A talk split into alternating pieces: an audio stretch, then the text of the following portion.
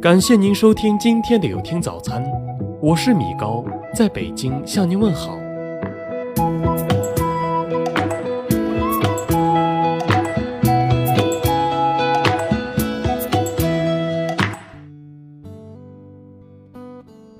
现行的高考教育制度无法照顾到方方面面，但是却有着基本的公平。应试教育尽管有着不足之处。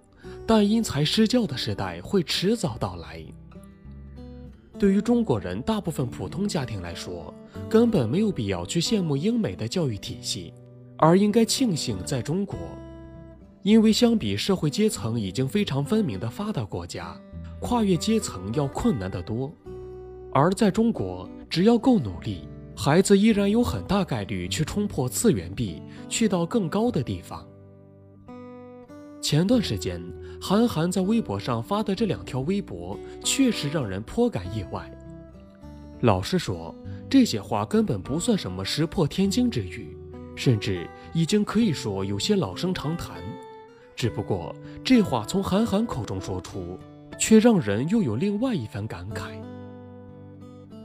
十几年前，韩寒被不少人奉为精神领袖，那时他的言论也很大胆。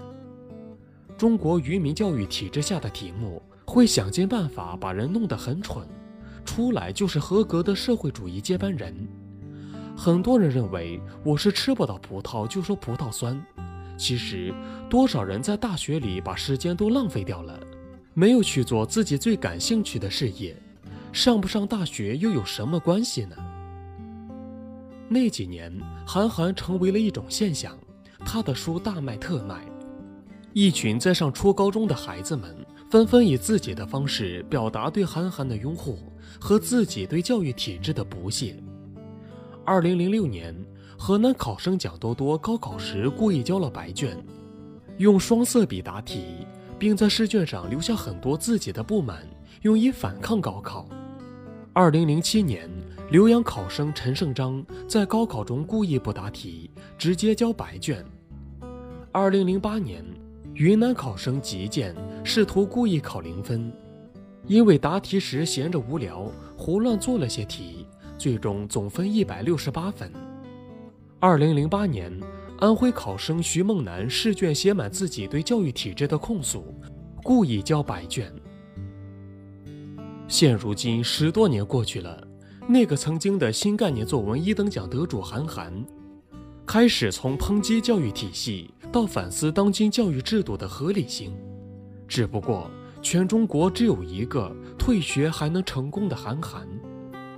曾经那些视高考为无物，并同样抨击教育体制的学生们，却因为自己当初的举动感受到了现实的残酷，独自咽下了生活的苦楚。零六年交白卷的蒋多多家境不好，但成绩不错。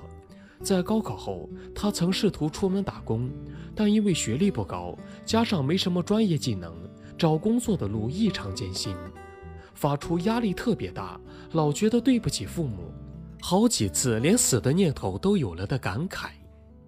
后来几经周折，蒋多多进入了一家技校就读。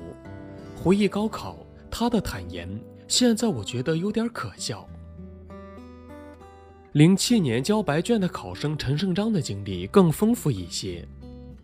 高考后，他做过药品推销、保险公司业务员、公益活动策划、夜总会营销员等工作，每样工作都做不长久，频繁的跳槽。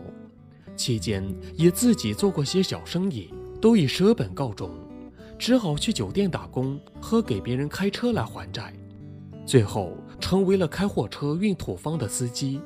早上七点开始工作，晚上十点结束，每天都在路上奔波。零八年交白卷的吉建曾是个数学上很有天分的孩子，高考后他一直辗转各地打工，做过餐馆杂工，当过建筑小工，贴过考研海报，给文化传播公司写过软文。生活上，他睡过公园的长凳，为吃饭捡过垃圾换钱。回想起最初几年的打工生活，吉建泣不成声，认为自己毫无尊严，像狗一样活着。同样是零八年交白卷的徐梦楠，去年还上过微博热搜，因为他想重新高考，并四处劝现在的学生们不要放弃高考。他当年深受韩寒通稿2003》影响，强烈反对应试教育。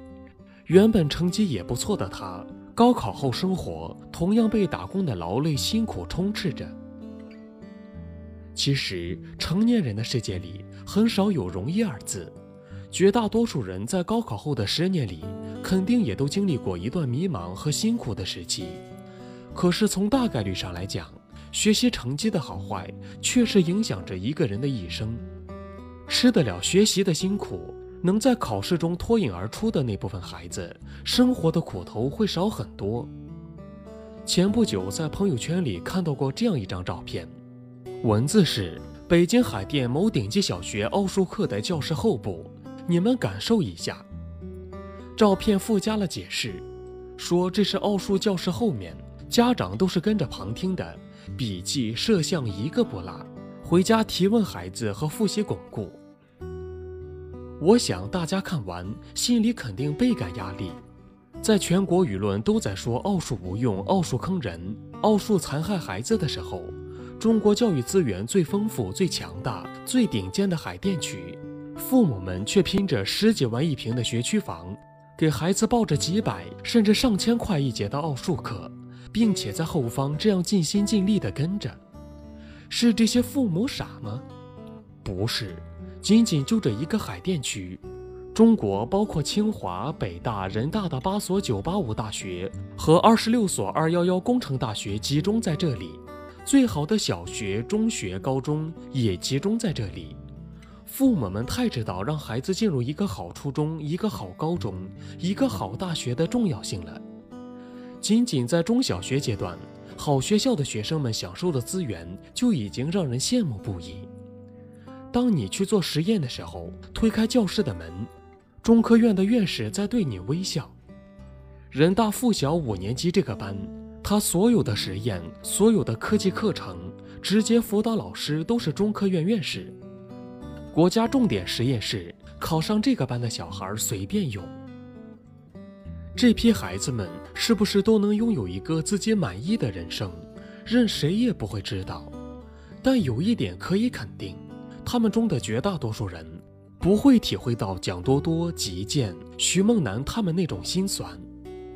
肯努力、分数高、成绩好、适应性强、配以良好的教育资源。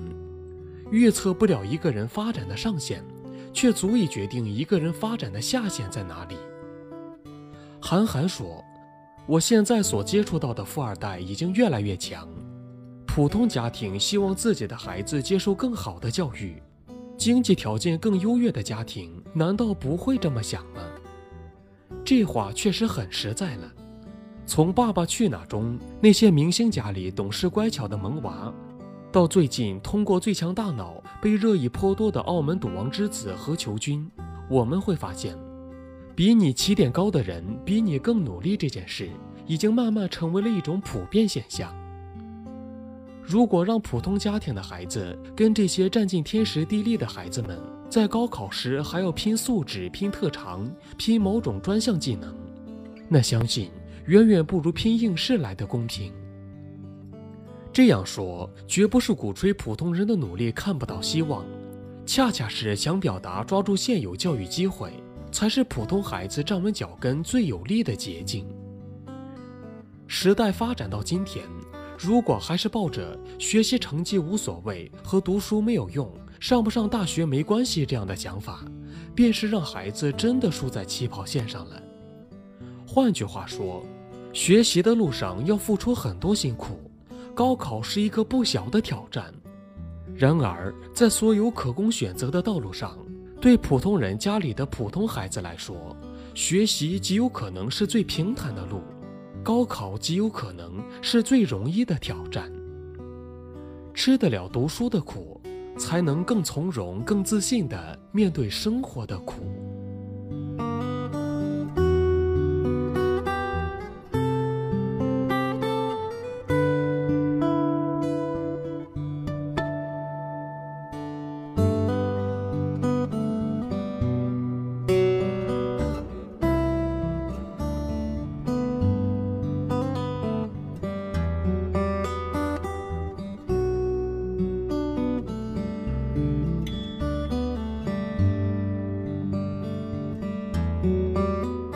感谢您收听今天的有听早餐。